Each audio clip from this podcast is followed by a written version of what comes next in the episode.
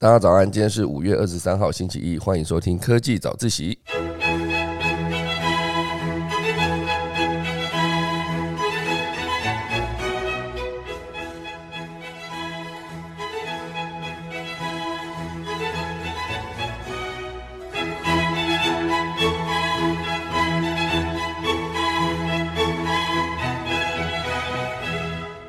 好的，今天科技早起要跟大家聊几个呃题目。第一个是美国目前为止很严重奶粉荒，好这边放了一张照片，就是这个美国的呃超市的货架上奶粉那一区全部都是空的，好怎么会有这个状况呢？目前为止这件事情是因为全球供应链出了问题呢，还是有什么样的状况？好，最后有另外一个消息也可以同步告诉大家，就是。自从乌克兰跟俄罗斯开战之后，然后小麦全世界的供应就吃紧，就没想到前一阵子印度还停止自己的小麦出口，好，所以目前为止全世界也造成了小麦也是短缺。好，大家来跟大家分享。第二大段呢，会跟大家聊到就是呃比影集还好看的强尼戴普，好，就是法庭判决直播秀，它如何影响这一代的内容制作跟媒体产业？好，大家来跟大家分享。第三大段呢，会跟大家聊到，就是呃，苹果的 iPad，好，上礼拜有提到，苹果的 iPad 终于停止更新了，不再呃销售。那它的继任者到底是谁呢？竟然是 AirPods 嘛，就是从一个音乐播放器变成一个无线的耳机，哦，这是合理的一个推断吗？就是等一下就来跟大家进入今天的科技早自习喽。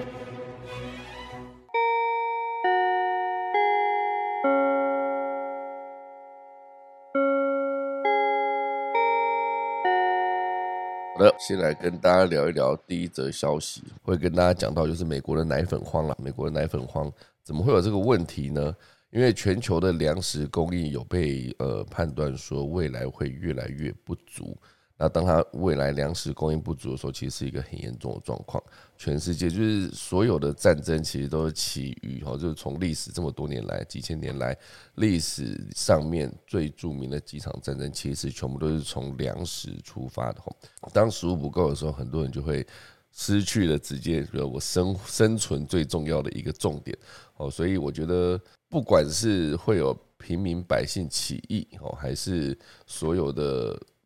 针对政权的不满哦，所有的革命跟战争跟像早期哦，讲早期有点怪，三国时代当初就是在东汉末年的时候，呃，因为政治局势不稳定，然后全球呃也不是说全球，中国当时的粮食供应也是短缺哦，所以导致当时的黄巾起义哦，所以黄巾起义当然就张角、张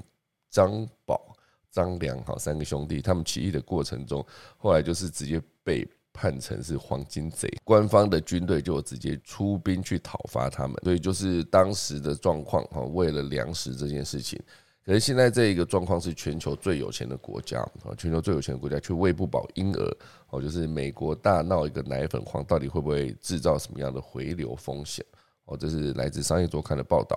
那美国大闹奶粉荒这件事情呢，是因为疫情引发供应链的问题吗？哦，还是短期的直接因素是境内最大的奶粉供应商雅培哦爆出了细菌感染问题？哦，所以雅培是有直接出来道歉的，哦，就是道歉说，呃，他目前为止无法快速的呃喂这些婴儿去喝牛奶，哦，这是雅培自己官方做出来的声明。所以也承诺说会尽快的把他们的这个感染的问题解决。那以目前为止这一个消息来看呢，全球最有钱的国家的父母哈，竟然是买不到奶粉给婴儿喝，这简直就是噩梦一场。哦，美国媒体呢就是有喊出哦全美父母的心声。当然呢，现阶段美国家长必须跨州去抢奶粉了，而且这还不是最糟的，因为你走进超市里面，迎接多数人的只有空荡荡的货架。同时，店家也呃开出了一个限购令，好，就是说你再有钱也买不到，甚至你有可能是只能按照在呃以台湾来说，它就是一个身份证号码去做判别，每一个人只能买多少。美国好像是社会安全编号吧的样子，我常常在美国电影上面看到这个社会安全码这件事情。好，所以这个限购令就会变成说只有。你你一个人只能买多少？哦，这是有一个限量的，以免说有人囤货之后就害其他人全部都买不到。那以去年十一月开始呢，美国奶粉的缺货率就已经突破了百分之十的正常值，后来奶粉荒就越烧越严重。哦，尤其是今年四月，缺货率已经达到百分之三十一了，而且数字还不断攀高，到五月的时候变成四十三，哦，几乎已经是比正常值的百分之十多出了四倍。哦，这就迫使总统拜登呢动用了一个国防生产法，派出军机来加快协助奶粉进口跟分销。哦，这哇，其实这真的是一个直接用军机去做这件事情哦。但有多重的原因酿成这个奶粉的危机，这对力推制造业回流的拜登来说是非常的不好的哈，因为他之前就是持续不断推说我们的制造业要回流，无疑敲响了一个警钟哈。所以这场危机的背景呢是封锁期间哈，就是因为疫情期间，所有的家长呢囤积奶粉挤压了库存哦，疫情又引发了断链危险所以劳动力运输跟原料跟包装等等延迟呢。就会让供应处于紧张状态。那目前为止呢，这个奶粉荒的原因，当然就是因为之前的疫情导致供应链断裂了。那如果要看比较最近的原因，当然就是因为美国市占率高达四成的全呃，基本上全球知名的奶粉供应商就是雅培，今年二月呢也传出了产品疑似遭到污染，然后造成四名婴儿食用之后呢感染了一个。板崎肠杆菌，哦，其中四名里面还有两名死亡，所以为了配合美国食药署就 FDA 的调查，雅培召回了大量相关的问题产品，而且暂时关闭了密西根州的大型工厂，好，所以为大缺货雪上加霜。同时间，现阶段还有一些贩卖商是趁机哄抬物价。就是他觉得预期中，他现在不要先拿出来卖，等到之后涨得更高的时候再拿出来卖，就可以更捞一笔。好，所以就导致这个状况就是越来越严重，一发不可收拾。现在呢，雅培跟美国食药署已经达成协议了。未来一到两周有望重启密西根州的配方奶粉工厂，但是工厂从重新上线到产品上架，至少还需要八周的时间。哇，还需要这么久？也不是说今天工厂说好，我今天上线哦，继续开始做，然后明天你就可以收到，不是哦，至少要八周的时间。哦，这其实就是我当初在，也不能讲当初，因为毕毕竟也没多久。这学期我有一堂课在上那个国际采购与供应链的管理，我觉得。非常有趣的，其中一堂课是老师就是教我们去扮演啤酒的供应商到制造商到中间商，然后到最终的呃零售店，我们就一组分成大概六到八个人，每两个人呢去扮演其中一个环节。好，就是制造商会有两个人扮演，然后中间商啊，应该说大盘商有有两个人扮演，然后那个后来的盘商，然后还有最终的门市。哦，所以我们那时候在玩这个游戏的时候呢，就是。我们会从最终端的那一个销售点，然后开始往上去叫货，好往上叫货的时候，那网上就是收集了所有的盘商收集的呃订单之后，就会再往上跟大盘商去叫货，大盘商就是收到所有的订单之后，会再去跟工厂叫货。那整个过程中，因为每一个环节都会隔一个礼拜还是两个礼拜，好，所以你叫货的时候。可能等他来的时候已经是两个礼拜之后了。当他如果是两个礼拜之后才来，那他进货到你真的卖出去，所以很多每一个环节都为了会担心说，之后比如说老师就会给一个状况说，之后有可能会知道原物料目前为止涨价了。那终端的那一个消费的门店哦，也不算门店，就是终端的最最直接接触到顾客的那个门店，你就会担心说会不会之后会缺货哦，所以你会叫比较多，就叫比较大的量。然后那个我们的盘商那边也会担心说，如果之后缺货，可能现在订单又这么多，他可能也叫更多。所以整体而言，最终那个订单一路这样传传传传到工厂端的时候，就会涨非常非常多。好，所以当它涨非常多的时候，然后他就收到订工厂收到订单就开始出货，然后出货就是慢慢出慢慢出的时候，然后等到最下游的厂商就是销售们是拿到那一堆货的时候，它其实就变成一个过量哈，类似这样子。如果你可以直接跳过中间的盘商跟工厂沟通的话，那至少这个状况就不会这么严重。我就直接跟工厂下单，然后再直接出货。可是以一个超级大企业来说，它不可能直接跳过这个环节，因为这样子工厂光接所有的终端门市的电话就已经接到手软了，它一定需要有人帮他统整，而且是中间的数量，还有包括是你直接叫货到你直接拿到，中间可能还会过海运等等。哦，所以有些时候你就发现你自己已经呃终端最终的门市哦，它其实已经过量了，已经库存囤了一大堆了，然后又还有一大堆的货，目前为止正在海运上要朝你这边发来，所以最后你就会发现自己。直接囤货囤太多过量，然后就会直接造成一些亏损，因为所有的库存没有卖出去，其实都是亏损嘛。那这个东西就是老师在跟我们解释说，中间的层层的沟通的环节，如果有办法有更有效率，或者是用什么样的方式可以解决这个大量囤货库存导导致的一个亏损。所以我觉得所有的这个目前为止，一看到这个，他说美国的密西根州的配方奶粉工厂，哈，如果从工厂重新上线到产品上架，至少还需要八。周的时间，就是供应端的压力呢，并非一时半刻可以解决。好，所以持续会看到美国的大卖场的牛奶区啊，应该说奶粉区。依然是会大缺货的状态，它的概念会有点接近之前台湾也有一段时间是卫生纸，所有的大卖场的架上全部没有卫生纸，卫生纸荒，那有一段时间是口罩慌，然后有一段时间现阶段是一个快筛剂荒，供给跟需求啊无法搭配上，有大量需求的时候呢，就是供给跟不上，它就会导致。最终的缺货这个状况，以美国现阶段来说，最深层的原因是因为美国境内企业过度集中，然后再加上政府限制进口，这算是美国经济的担忧。哦，这是来自《经济学人》的形容。当然呢，近百分之百的奶粉是仰赖本土，本土里面又有四个企业垄断了市场，在全美有高达百分之九十八，所以他就说，为什么是近百分之百？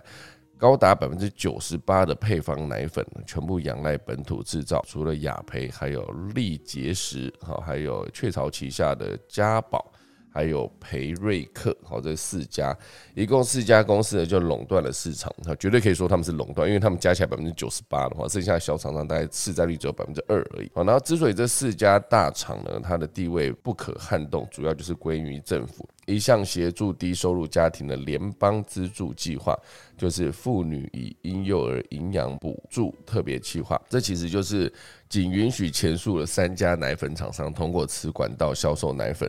然后光借此卖出的配方奶粉呢，就占市场总额的三分之二。主要就是因为政府有这个政策。那另外一方面呢，为了保护自家供应商，华府也想尽办法阻挡外国进口。理由是除了有健康疑虑之外呢，还有标签跟包装等繁琐的问题。那，这个 G Zero Media 就有报道说，讽刺的是，美国生产的配方奶粉恐怕更不健康。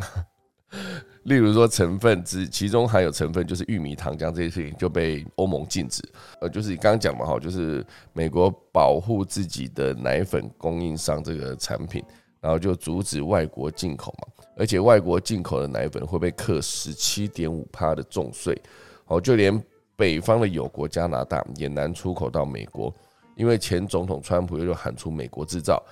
是在前年生效的美墨加协议中，就限制了加拿大奶粉的出口额。所以整个后疫情的时代呢，哦，去全球化已经成为趋势嘛。各国纷纷喊出这个制造业要回流本土，包括美国持续也在做这件事。供应链就会让它从长链变成短链，但是不代表风险就此消失哦。因为奶粉荒只是一个警告，警告就是说，美国政府出手干预的本意是确保。儿童有安全可靠的供应来源，但是也正因为目前为止这一件事情啊，就是让全国危险的仰赖少数的供应商。一旦少数供应商出问题的话，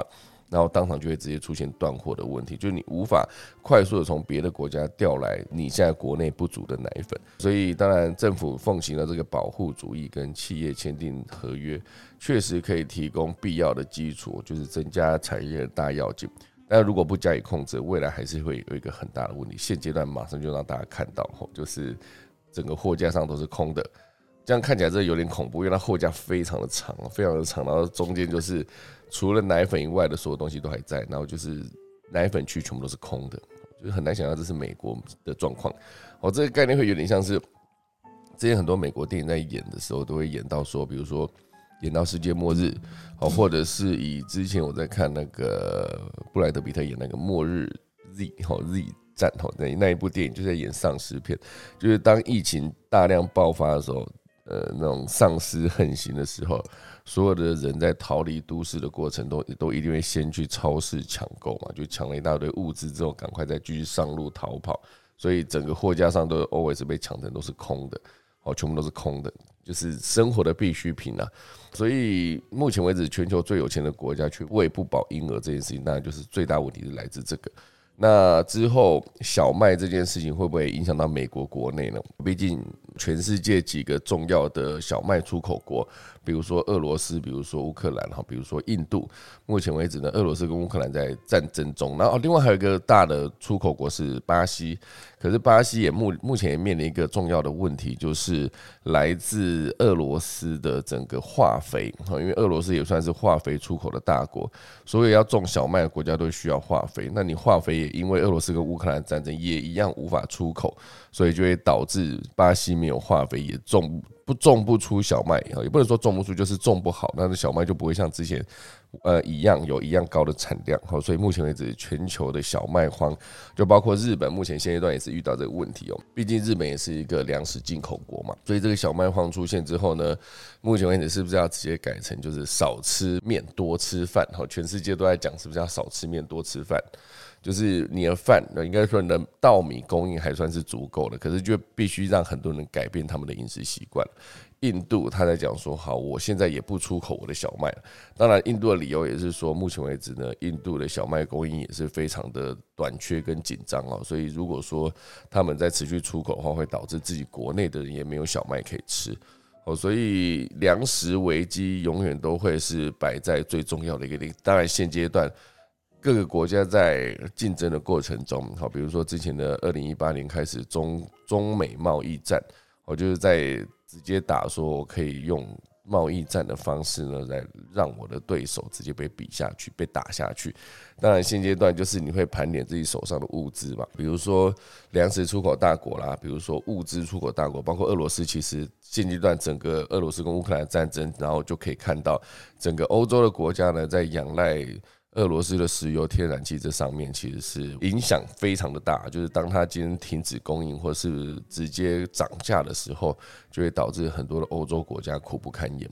哦，所以很多时候现阶段看一件事情，就可以看到全世界，应该说从全世界的局势就可以推出某件事情会发生的原因。现在德国因为俄罗斯跟乌克兰战争，就导致他不得不停止使用煤炭这件事情，停止使用煤炭，但是他们德国为了要让之后可以尽快进入一个碳中和，所以他们就停止开采煤矿，也停止使用燃煤发电这件事情。所以我觉得所有的国际局势其实都是绑在一起的，已经没有办法像之前一样，就是自己国家至少门前雪，顾好就好了。包括像美国，你说他们在大洋的彼岸，往往发生大的战争，全部都是在欧洲嘛。毕竟欧洲之前发生的第一次世界大战、第二次世界大战这两次大战，其实就把整个欧洲就是搞得民不聊生了。但在大洋彼岸的美国，除了像之前九一一有一些恐怖主义攻击进去之外，剩下他只需要担心说来自他的南部的边界墨西哥，然后北部的呃加拿大好像也不太有什么问题哦。所以美国相对的是呃整个在政治这一块是比较稳定。那不会跟太多的邻国接壤，你就想象这个欧洲，光一个瑞士旁边就有几个国家，那个德国旁边就有几，就是整个接壤的地方，国界其实都是持续，就是有些地方甚至还是你在三个三个国家的交界点，你可以直接站在那个点上，就是往往前、往往后、往上、往下，全部走一步的时候，完全就是在不同的国家，哈，类似这样子，就是有国家交界点那么近的时候，往往都会带来一些风险，就是。如果领导人是属于比较平和的，或者比较不会是想要激进的、想要扩张领土这一种状况的话，当然就比较不用担心说政治上面会发生战争。可是有一些领导人就是会比较冲，哈，所以像之前很多的战争全部都是因为这样子引起的。好，所以总之呢，这则消息就在讲到从全球最有钱的国家喂不饱婴儿的美国奶粉荒，然后再聊到我们整个全世界目前为止的小麦荒。哦，都是牵一发动全身的。如果没有东西吃，那才是最严重的事情。哦，所以现阶段当然大家还不会说这么把，比如说干净的饮用水，哦，就是淡水这件事情，以后有没有可能变成一个，当淡水越来越不足的时候，大家开始因为抢夺淡水，可能会引发战争，或者像之后如果说我们的粮食供应短缺，同时间又好死不死再遇到一个全球一嗯。什么百年难得一遇的一个蝗灾哦，蝗虫过境这件事情有没有可能到最后是同时发生的。粮食作物的供应也会有问题，是因为比如说气温过高，你的小麦其实也是种不活的，就是或者干旱，干旱没有水，没有水去灌溉，你的小麦一样也是种不活。所以以后要生产粮食，有没有可能变成一个最重要的工作？而曾经有一度，大家会觉得说，呃，年轻人不愿意留在家乡种地，哈，所谓的种地就是继续种田，哈就是把粮食生产出来，因为。我始终觉得农民是一个非常辛苦的工作，他们要看天吃饭嘛。如果说今天最辛苦的一点就是，当他们今天呃欠收的时候，就是我今天种的东西，然后收成非常的少，收成非常少的话，那你的产量不高的情况下，你能卖出去的也有限嘛？那你是不是就变成一个收入会减少？那难道说今天种出来是丰收，就是？种出的结果非常好，产出非常多的量的时候，难道就会赚很多钱吗？也不会，因为你丰收，大家也丰收，就当场导致整个供供给过剩。你就没有办法变成一个马上可以赚到很多钱的时候，因为大家都跟你做一样的事，大家都跟你种一样的东西，然后这个都整个所有的量直接冲到市场上去的时候，这也就会变成之前有一度，比如说台湾的香蕉过剩，那香蕉过剩第一时间你能找到当场每天都有很多人可以去帮忙吃香蕉的谁呢？对，就是阿兵哥。所以我之前在当兵的时候也曾经担任采买的工作，直接在厨房。负担开呃，应该说负责开菜单，然后跟把我开的菜单需要的原料材料啊，从那个副食品供应站拉回来，然后交给我们的伙房兵，然后让他们去炒。这样我是不用炒菜，可是我我在那段时间就是呃就很喜欢帮忙削，比如说 削丝瓜，然后切丝瓜，然后削冬瓜或者削那种大黄瓜，因为可能要弄那个汤嘛，然后直接就。就在那边切，或是削萝卜的皮，然后把它切成一块一块。就在那段时间，呃，让我培养了一个很喜欢切水果，应该说切菜。我很讨厌洗菜，可是洗完了菜让我切，我很开心哦，没有错，没有这个问题。好，所以总之呢，那个时候我们在呃整个呃在看那个时候的供应的时候，就会变成说，有一段时间我非常去。常去开那个香蕉的那个，在香蕉盛产的时候，我就会被那时候的连长要求说，今天这个礼拜全部都吃香蕉，每一餐结束就是吃香蕉，所以那时候我们就会消耗掉大量的香蕉，消耗到我们的每一个阿兵哥看到香蕉就觉得哦，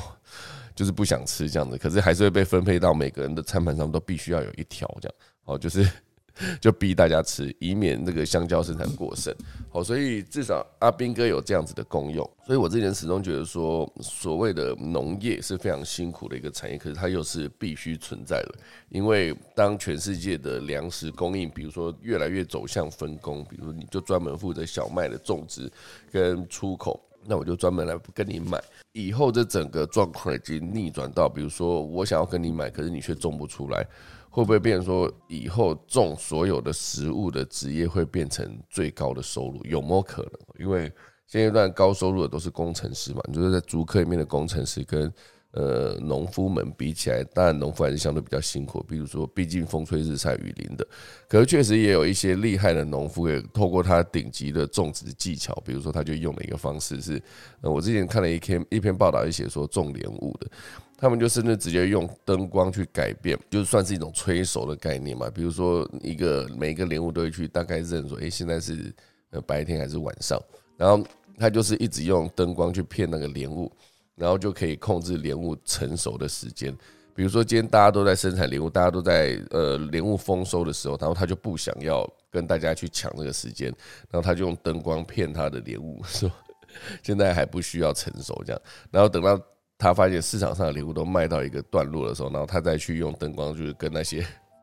他好像可以直接跟礼物沟通哦，就是跟礼物沟通说：“好，你现在可以长大，我因为我差不多把你拿去卖这样。”然后他就可以做出一个区隔出盛产季节的一个方式，然后来让自己的收入可以变得更好。好，所以就是有这种科技种植的方式。然后用这这一套系统，它甚至可以直接出国，把它的那一个种植的温室，因为有灯光控制不同的温室这个功能，它就可以开到世界各地。那它在这个方面上面，它面临的竞争就比较少，毕竟它的科技的领域它是做得更好的，所以它就有更好的收入。哦，类似这样子。好，以后有没有可能农夫反而变成一个最重要的工作，收入最高的工作呢？那我们就拭目以待。好，这就是今天的第一大段。第二大段会跟大家聊一件事情，我觉得我看了非常有感了。虽然这已经算是上礼拜的新闻了，我就是简单说，就是强尼戴普跟他的前妻安博赫德，那他们目前为止是互告对方诽谤，然后同时间也互告对方家暴。好，那这个状况目前为止是直接在法庭审理的过程中，是直接在维吉尼亚州的法庭直接开了直播。我不知道大家对法庭的印象是什么，我自己印象中就是常常有一些美国的电影，然后他在描述法庭的戏的时候，常常就会看到法庭上面会有一个人坐在那边素描，不知道大家有没有印象？他为什么要素描？是因为法庭是无法直接拍照跟录影的。当他无法拍照跟录影的时候，你要传递一些资讯，要么就是用文字，要么就是直接用画的。所以所以那种很厉害的素描家，他直接在法庭画画，已经变成一个重要的工作。所以我以前对法庭的印象就是这样子。没想到现在就是法庭的判决过程，竟然可以变成一个直播的状态。尤其是当他今天直播的过程中，他的直播的对象是强尼戴普跟安博赫德这两位都是好莱坞知名的演员。好，就是这篇新闻，呃，应该也不算新闻。这篇评论是来自于数位时代，在五月二十号的一个评论。他写说，以前有个知名的广告词叫做“科技始终来自于人性”。那当然，现在这句话已经被改写成“科技如何改变人性”。那我看这则报道，其实里面有一个最核心的一个观点，就是。这件事情呢，因为在法庭直播，它这个直播已经变成非常庞大流量的来源了，就是全世界都很关注嘛。一部分是因为你是那个呃强尼戴普的粉丝，你当然会关注这件事情，或者是你是安博赫德的粉丝。这个安博赫德就是演电影《水行侠》的，算是女主角吧，应该是这样讲。所以就是当法庭变成一个加勒比海盗的船长跟水行侠的爱人哈对战的多重宇宙大乱斗。这会为这个社会改变了什么事情？因为这个直播这件事情，当然你会去思考说，法庭为什么可以直播？因为法庭直播的概念是，也不是说每一个州都可以，像至少我们台湾的法庭好像都不能直播。所以科技会改变非常多的事情。之前有几个例子，就是像。呃，十二怒汉那个时候哦，就是很久以前，是一个最重要的演出美国陪审团制度的这件事情。我当初第一次看的时候，我也觉得非常的好看了，就是他直接在剖析说这个陪审团制度决策的一个过程。当然，陪审团制度不是目前为止台湾主要的一个制度。然后后来美国甚至还有另外一个，就是一红就是二十年的艾美奖影集《法网游龙》。哦，这其实也是近年还有改编一九九四年的真人争议的法庭判决，就是辛普森杀妻案的美国犯罪故事第一季，所以很多的都是跟法官、法律跟法庭有关的戏，全部都是直接被改编成一个剧本。很多其实确实是一个很经典的一个，就是像我这边看的这个《十二怒汉》，它是一九五七年由亨利·方达主演的好莱坞经典金像奖片《十二怒汉》。所以对大家来说，法庭无法直播这件事情，哈，它是一个限制，同时一个越限制越让大家好奇。我只是很好奇，说这个科技这件事情，因为当它无法直播嘛，如果说未来，哈，比如说像 Google 眼镜。哦，之前 Google 眼镜第一代的时候就已经含有录影功能，这样，或是它已经关键已经有一点接近，是它算是一个密录器，只是它出现在脸上面。那这只是其中一块，你戴了一个眼镜。如果说之后所有的，比如说一个小小的一个隐形眼镜戴在你的瞳孔前面，它就有录影的功能的时候，那你没有办法去限制每个，或者你是否要每一个人在入法庭之前就要抓大家说，哎，你的隐形眼镜可以录影，然后你不能进来，类似这样。因为以后我觉得隐形眼镜像之前我一直强调，我曾经看过一部片，他就是在演这个，每个人在未来的时候，每个人出生都得在眼睛前面装一个隐形眼镜，那个隐形眼镜是一辈子不能拿下来的。当然，一辈子不能拿下来，他所有看到的东西都必须及时上传到云端。它是不是这个概念就跟直播一样？就是。你任何每一个人以后讲话都得非常的小心，因为你所有讲的东西都会被记录，甚至直接上传到云端，而且无法篡改。就变成说，它跟区块链的概念是一样的。你上传上去之后，它就是无法篡改。因为你要篡改是不像是单纯的删掉其中一个档案而已，不是，它必须是在这个链上所有的节点都必须处理到，那基本上是一件不可能的事情。所以现阶段我们可以来聊一下，就是这个强尼跟安博他们到底在吵什么呢？因为之前他们其实是互控诽谤，然后同时间这个安博呢，就是这个前妻还直接声称他有受到强尼戴普的家暴，而且是直接对媒体释出了家暴的影片哦，所以导致强尼戴普的形象一时之间就毁灭，事业还受到重挫。加上有影片、有影片有真相这件事情呢，安博又是社会权势居于劣势的女性家暴受害者，所以也引发了更多的同情跟女权主义的声援。好，所以像这一次呢，强尼戴普遇到这个状况的时候，他就强烈的认为他被未审先判，然后声称自己绝无家暴，甚至还说我才是家暴受害者哦，就是我的前妻还打过我，类似这样，他的逻辑是这样。当然要在法庭上面争回自己的清白哦，但是审理的关键在于家暴的举证。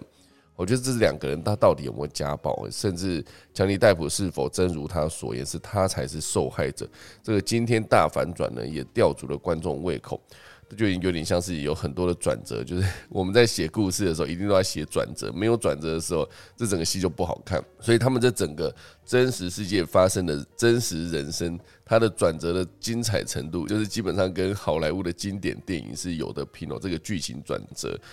这个真实人生发生的这个事情呢，竟然比写出来的故事还要精彩。那再加上这两个人哈，最大的问题就是这两个人他们都是好莱坞的明星，同时又是专业的演员。就算他们明知法庭有直播，而且直播流量还越来越高，他们根本就不可能因为镜头对着我 有所不一样。由于法庭直播流量太高，而且这个整个庭讯又非常的冗长哈，甚至还引发了 Twitter 不少知名实况主再来协助直播精华并下评论，再赚了一波流量。而直播细节之所以在社群上面火红的讨论原因，是因为科技已经完全影响介入所谓过去的清官难断家务事的状况。每个人看了直播都觉得自己掌握到了真相，但是许多人的判断忘记了，他们两个人其实是经验娴熟老道的一个演员。就是强尼戴普，他在法庭上的态度比安博更沉稳真实，对，也未必不是一场成功的表演。哦，尤其是他在嘲讽他的前妻在法庭上已经拿出最好演技时，相信他自己也自觉这是一个全世界都在关注的秀。所以以这件事情来说，我觉得几乎已经可以拉到。为什么当初全民最大党会停播？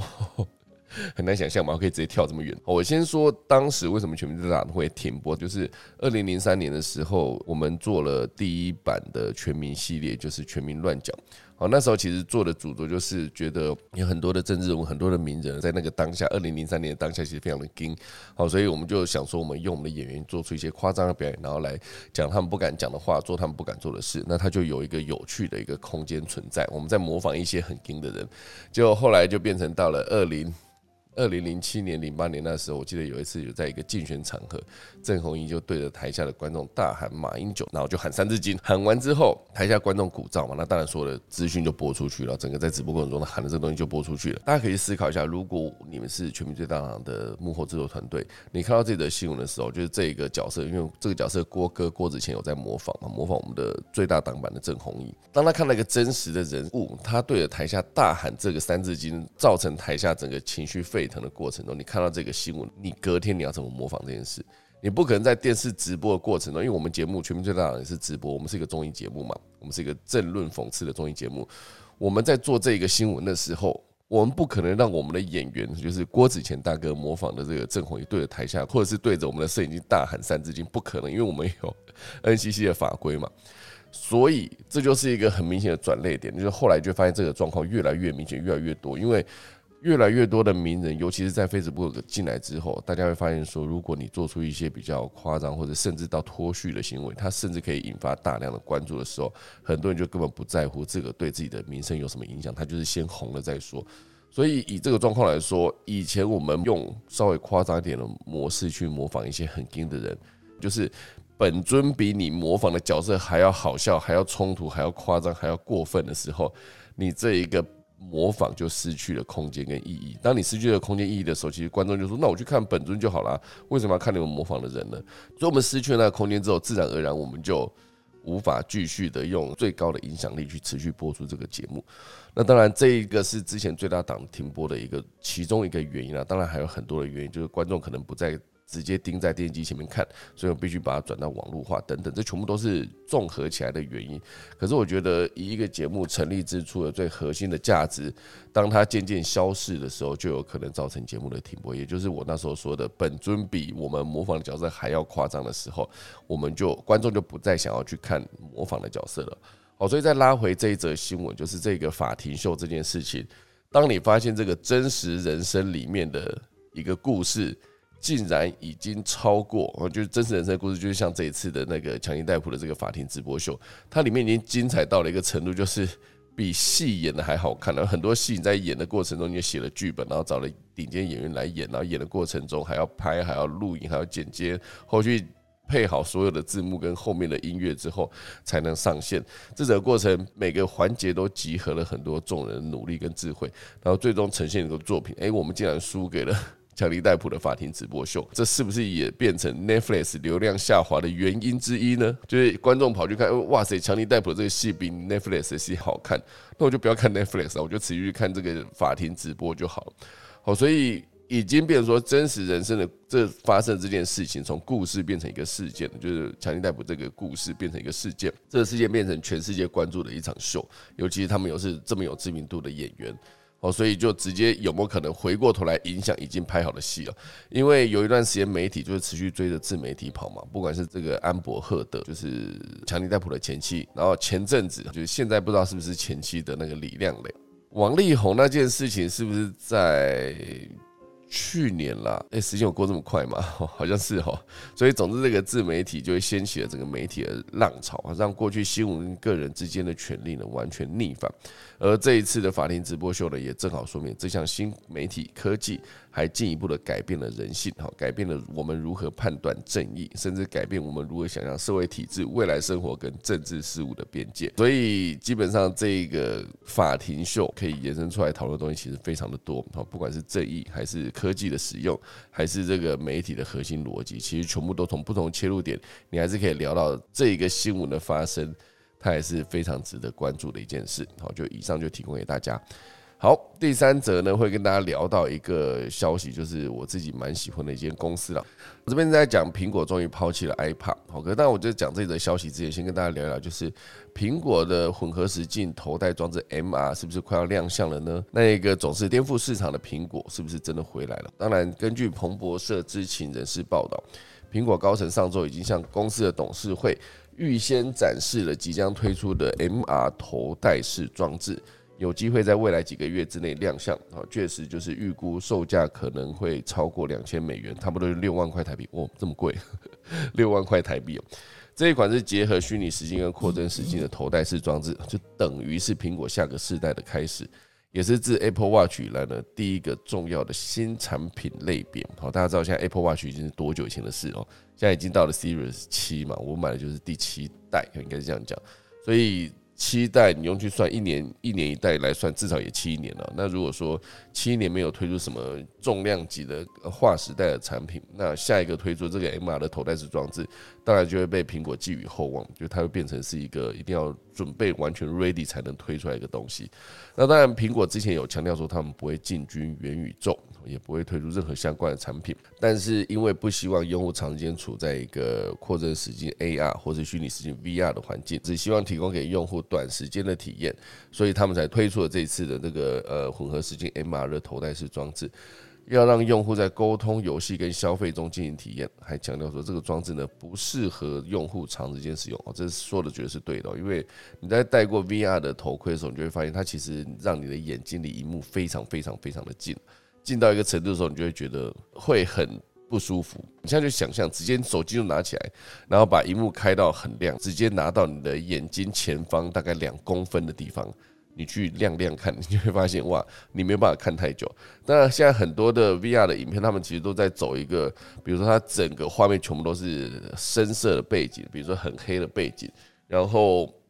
把中间的主要的要凸显的东西，把它变亮一些，好，所以你就短时间之内眼睛不会接触到这么多的光线。那，你还是会有一些，比如说你在看，呃，有一种体验，就是你坐着滑翔翼，然后在。某一个知名旅游景点上方，然后去从高空盘旋去看整个风景，类似这样。那个是在白天的过程中，你这个带着那个头戴式装置，你戴着的时候，你就会发现那个光很亮，它很亮的情况下，你就会觉得眼睛会变得更刺眼。毕竟是白天嘛，蓝天白云的好天气。所以我觉得这个 MR 的头戴式装置，如果说它真的有机会上线的话，对苹果来说，绝对是下一个世代最重要的一件事情。可是当然，它里面的内容够不够多，以及它的使用的。比如说它的使用者界面到底好不好？毕竟是苹果当初曾经推出过，比如说第一代的 iPad，它可以直接用呃有一个滚轮，你可以直接用触控那个滚轮快速去找到你要的歌曲。然后后来到了 iPhone 之后，有一个多点触控，然后直接延伸到 iPad 上面也是这个多点触控的人机界面。在之后的，比如说 Apple Watch，它又多了一个在 Apple Watch 右边的有一个旋钮。那个旋钮其实我自己是觉得好像还好，因为我在旋钮的过程中，常常就觉得它的速度跟那个触感不是太习惯，所以最终我也不不太用那个旋钮。当然，这很多的人机沟通交互界面都是。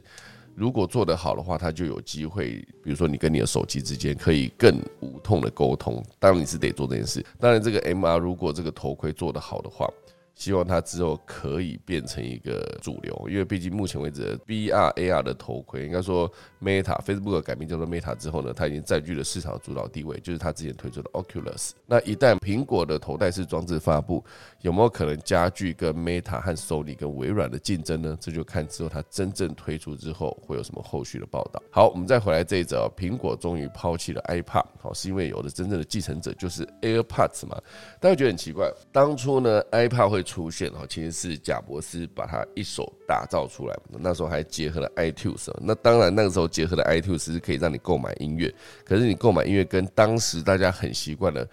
去抓 MP 三然后把它放进播放器这件事情来说，光这个动作在 iPad 上面要完成，其实是非常非常困难的。因为你必须先把音乐丢进 iTunes，然后再做同步，而且当时它的同步逻辑还没有做到这么的无缝接轨，所以导致当时很多人在做同步的时候，也许就是那一段时间，大家对 iTunes 有一个非常深的恐惧感，它很难用这个印象会一直延续到后面，大家觉得很害怕 iTunes。所以呢，当时把 iPad 生出来的贾博士，确实也是亲手埋葬他的。一个人哦，十五年前，然后 iPhone 已经十五年了，很恐怖。二零零七年，十五年前，贾博士在他发布了这个 iPad 的六七年之后，他发布了一款 iPhone，然后就亲手埋葬了这个 iPad，因为毕竟 iPhone 的功能本身就其中就自带了一个 iTunes 整合的功能，它就一样也有音乐播放器的功能，然后甚至以前的 iPad 它是无法直接发出声音，它必须额外带一个耳机。而后来 iPhone 它就是有机会直接把那个喇叭装在 iPhone 上面，所以你可以直接拿着 iPhone 就可以直接听到声音，不一定要戴耳机。所以当时呢，这个 iPad 就是在呃五月十一号的时候，苹果官网就已经宣布说 iPad Touch 要开始清库存，售完为止。好，所以整个很快 iPad Touch 就被抢购一空，所以很多消费者连三十二 G 的那种就是容量非常小的版本都不放过，全部都卖完哈。所以很多全球媒体都在感慨。好，就是 iPad 的时代终于彻底结束了哈，所以当然是因为呃十五年前呃贾博士发布了 iPhone，好，所以从那个时候就算是亲手埋葬它。那当然还有在之后，就是苹果在二零一五年也加入了音乐流媒体的阵营，比如说它的 Apple Music，就是算是为 i 怕已经准备好了棺材，因为你要埋葬一个东西，你必须要有棺材嘛，哈，所以苹果加入了那个 AirPod，应该说 Air Apple Music 就算是为 iPad 准备好了棺材，然后直到今年呢，才决定给 iPad 的棺材敲下最后一个钉子，哈，就是确定停卖。当然，因为 iPad 整个的销售收入目前应该说前一阵子已经跌到只占苹果的整个营收的百分之一哦，所以它算是一个。营收贡献度非常低的一个产品，所以过去几年呢，这个音乐流媒体，比如说 Spotify 哦，因为那个 iTunes 整合一个播放器这个功能，然后到后来 Spotify 它就只做呃串流音乐，它就不再做。应该你没有看到一个很有名的 Spotify 的一个播放器嘛？他要决定说，现在所有人都有手机，所以我不需要再做一个 device，我直接做一个服务就好。他要把这个音乐整合他的所有的音乐的版权，然后直接给你一个很简单的、明确的订阅制度，每个月多少钱，你就可以享受到什么什么的音乐。好，所以这一个功能呢，就是苹果后来也之所以推出自己的 Apple Music 的一个原因。当然，以整个市占来说呢，Apple Music 的市占其实完全输给整个 Spotify，因为以二零二一年第二季的全球音乐流媒体订阅市场的份额来看，Spotify 呢占了百分之三十一，苹果的 Apple Music 只占百分之十五，好，所以是人家的，它虽然目前为止是第二名了，可是它也是第一名的一半不到，哈。那第三名是占百分之十三的 Amazon 的 Music，第四名呢是也是一样占百分之十三的腾讯音乐。第五名呢，就是呃 YouTube Music，好占了百分之八，然后在后面就是比较小的一些播放的串流音乐。好，所以目前为止，苹果拼了这么久，然后二零一五年就推出嘛，现在再怎么样也过了七年了。过了七年，它的整个挟着庞大的资源，跟挟着你有一个终端设备，就是 iPhone 这一个所有的优势，却无法打败 Spotify。好，当然它中间原因非常多，之前也很多呃评论也做过分析，就是 Spotify 是不是真的做的？它的整个音乐播放清单做的是，应该说猜你喜欢这件事情做得更好。这这个相信很多有在使用 Spotify 的朋友应该都可以知道，就是我目前为止在使用 Apple Music 的时候，我真的认真说，它的整个界面让我非常的不满意啊。就是我在找音乐的时候，常常就是没有那么直觉，我不知道为什么一个 Apple Music 可以把一个界面设计成让我这么难找。哦，所以目前为止我要找音乐的时候，我是觉得非常痛苦的。它整个分类跟它整个的。界面架构我都觉得有一点点乱，好，这至少我自己的使用情境是这样。那后来大家会去思考说，当如果 iPad 正式结束它的生命之后，好，那就再怎么样也是在市场上红了。你说今年才结束嘛，也是红了二十年，不能说红了二十年就存在了二十年。然后其中有几年是非常的红的。早期大家在看 iPad 的音乐的广告的时候，那个播放器的广告的时候。你会看到一个人的剪影，然后拿着一个白色的 iPad，然后戴着一个耳机，那个耳机一定是白色的，就整个就是看起来非常的潮，所以看起来那广告的存在感非常的高。好，所以这就是 iPad 结束之后，那为什么会说它的继任者是 AirPods 呢？因为 AirPods 当它第一版推出的时候，不知道大家有没有印象，就是它整个就是会被嘲笑成，它不过就是把原本的。iPhone 的耳机把线剪掉嘛，就你只是把线剪掉，那你就拿出来卖那么贵了。当初大家印象印象就是这样。可后来当我认真在使用的时候，目前为止在使用的是 AirPods Pro 哈，就是它有一个降噪功能。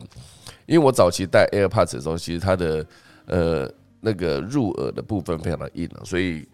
我常常会戴那个耳机的时候一定会掉。不要说去运动，我光走路慢慢走路它都会掉，甚至我坐在那边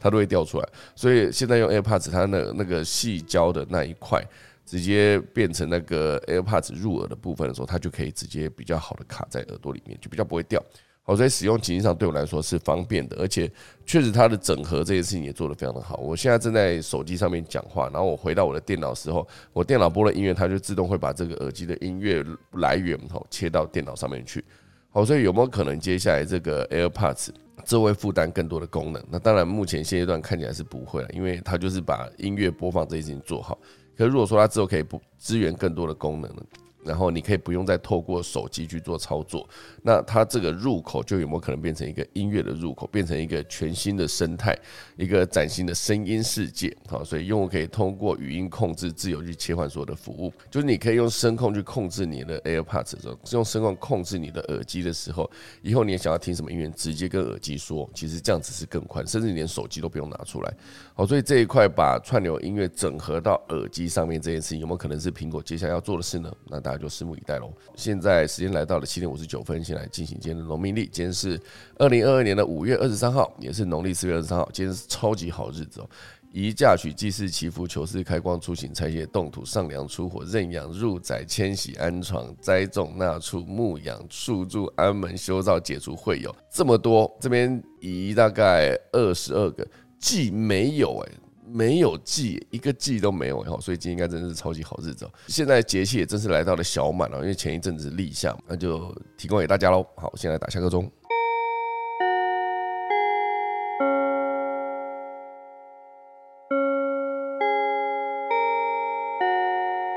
好的，谢谢大家收听今天的科技早起啦。我们来看一下台上有什么想要分享内容呢？何明老师早安。哎，秀导走，大家早早早。其实最后是那个秀导在讲这 AirPod 的事情。那嗯，其实你刚刚有提嘛，就是其实，在 Apple Music 的界面一直是个比较大的问题了。没错。所以其实很不好选择，包括你是要从自己的资料库选择，其实那个界面让大家根本搞不清楚，说你现在要搜寻的是哪一个资料库。所以我觉得它在这一部分事实上进展算是相当的慢哦。老实说，iPad 刚出来时候的前一个部分事实上是大家用很多的，就是记忆体的本身去上去做那个 MP3 player 嘛。那其实应该是在 Apple 做这个 iPad 的前两年吧，在拉斯维加斯发，就第一家叫 iRiver 啦，后来新加坡厂商有发，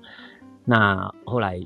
就 iPad 把它改成这样的界面。iTunes 事实上那个时候也大家开始慢慢自己可以储存嘛，播放。所以其实早先，嗯，其实早期 Apple 从这个 I/O 就是输出入界面来引导它的呃产品的分量非常非常的重，所以它每一代，比如说从转盘到后面的触控呃的轮，还有到后面的触控式荧幕。事实上，它随还有这种语音输入界面，事实上对它来讲都是一个比较一个算是搭配的蛮好的一个一个设计。可是后来这个部分来讲，因为有太多的云端的进来以后，就变成云端上面这个的界面要跟我们的实体的 I/O 来结合。这一部分来讲的话，我觉得目前它看来，事实上在这部分的设计有点呃进展比较缓慢，我应该这样讲。所以本身来讲的话，它目前事实上在呃，就是 home 跟 wearable 这一块，大家把它归类在一起，就在占它的营收大概是九 percent 到十 percent 左右。当然每一季每一季不太一样啦，一般到第四季会比较好，因为这类可以成为礼物嘛。所以大概到第四季事实上是比较好的状态。可是，一般来讲，它这一块大概就是呃十 percent 左右。那目前来讲，就是 HomePod Wearable，然后你看像 AirPod 你提的这一部分，还有未来有可能进来的那个 MR 的装置，那还有包括 Apple TV，其实在这几个来讲，我觉得整体的界面的呃推动的方式，还有它的内容，事实上应该都非常的重要。那我觉得他们未来如果要在这一块做，但第一个是他想要能够在设备上跟装置上还是能领先嘛。那在服务上，我觉得它目前还只有二十 percent，它应该在这一部分还要再强化啦，不然它事实上包括在内容的产制端，除非你 MR 进来，还是需要做做这样的事情。不过它应该只有一个短暂的应用，我觉得目前来讲的话，虽然它已经在董事会已经报告了，可是后续是不是有机会能够进入它在 Home 的这一块没有那么 dominate，事实上也是一个比较大的课题。那它的威尔伯的部分，就是它的穿戴式的部分，其实目前在它的那个 AirPod 事实上是比较比较领先的状态，后后大概应该是占有市场搞不好百分之五十以上的分量。那这一块来讲，事实上是它比较好的。那就是你要回到这样有这种 TV 的界面。呃，它的 Apple TV 界面，它的这个如果呃现在的这种 AirPod 的界面，事实上来讲的话，这一部分我觉得是需要改进的部分。那希望同时它在这一部分能够有些进展了，才能够跟它的竞争者一起呃，就是能够迎头赶上，而且能够超前。那这部分来讲还值得观察。以上是我目今天的分享，这样。OK OK。老师，我觉得你刚刚真的完全讲了一个重点，因为我之前一直觉得那个 Apple Music 我用起来非常的不顺手，可是我第一时间没有办法讲出它的问题。结果你刚刚讲，就是因为我有自己的音乐，我也有串流的音乐，然后每次在搜寻的过程中，它常就会找到不同的地方，或者是它就会当场找不到这样。所以光这件事情，然后包括桌面版的 iTunes，我在使用，应该说苹果的 Apple Music 苹果音乐这个 APP 桌面版，我在找档案的时候是非常的痛苦，因为 Spotify 它只有串流，所以它不需要关注那个所有的用户，就是本地，也就是。手机本体里面，或是自己档案里面有什么音乐，你不用关注这件事情，直接搜寻都是串流，这样就好了。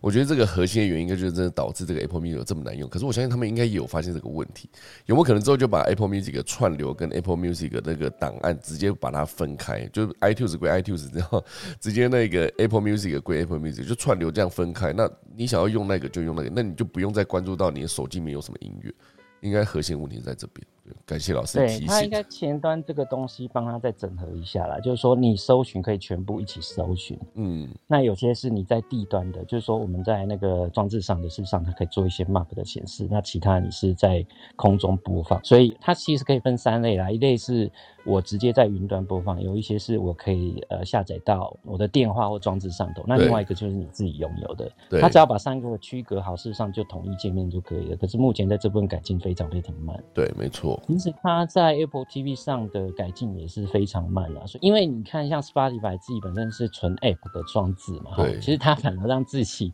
发明的这种 App 的这种应用来讲的话，界面的运作事实上比它顺。我觉得这部分它倒是蛮困窘的，目前看起来好像没有往这部分去推动的一个概念，因为他在谈的很多还比较偏向装置，不是这边的课题，这比较可惜了。嗯，没错没错。好的，谢谢老师解答了我的疑惑。好，那我们来看看现在芭比国芭比要聊聊什么内容呢？我现在接在这么认真的那个话题后面。哦，你这个是很不正经的，是？好，但是我还是要说，因为这则是关于蜱虫的报道。蜱就是左边一个悔字，然后右边一个自卑的卑，那个蜱，OK，蜱，对，蜱虫，嗯，因为反正五到八月就是蜱虫季啦，它的比樱花季还要长，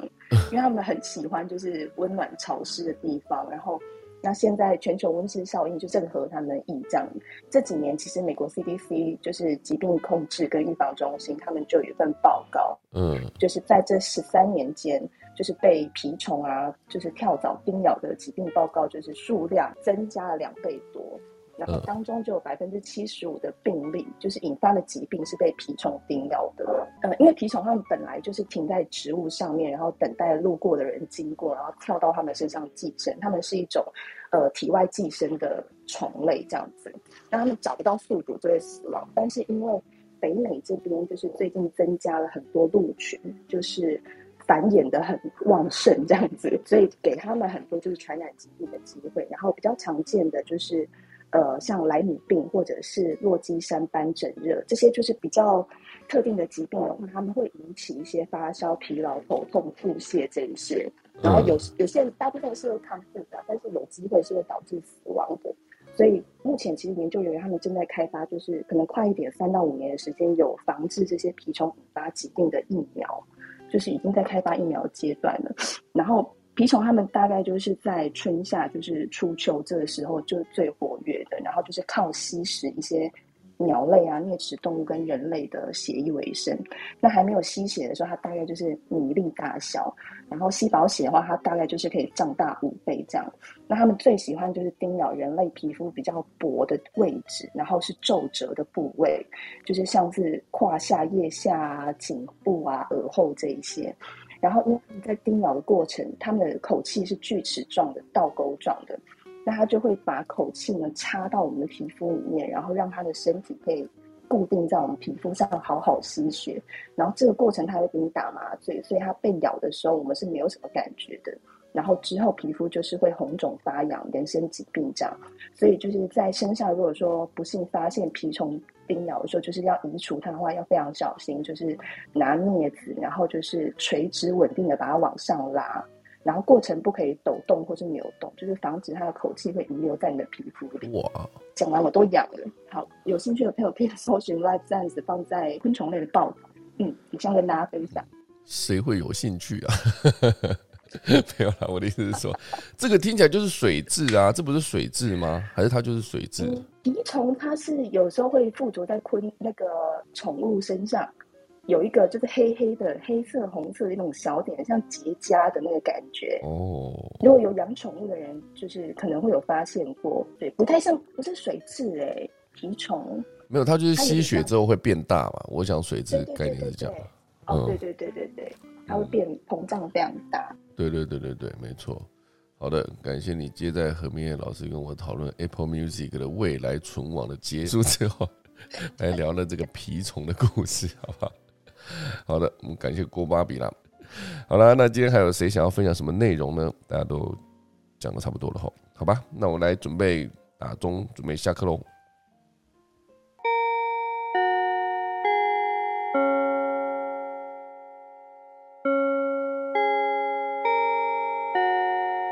好的，可以早起。明天早上五月二十四号七点再见，大家拜拜。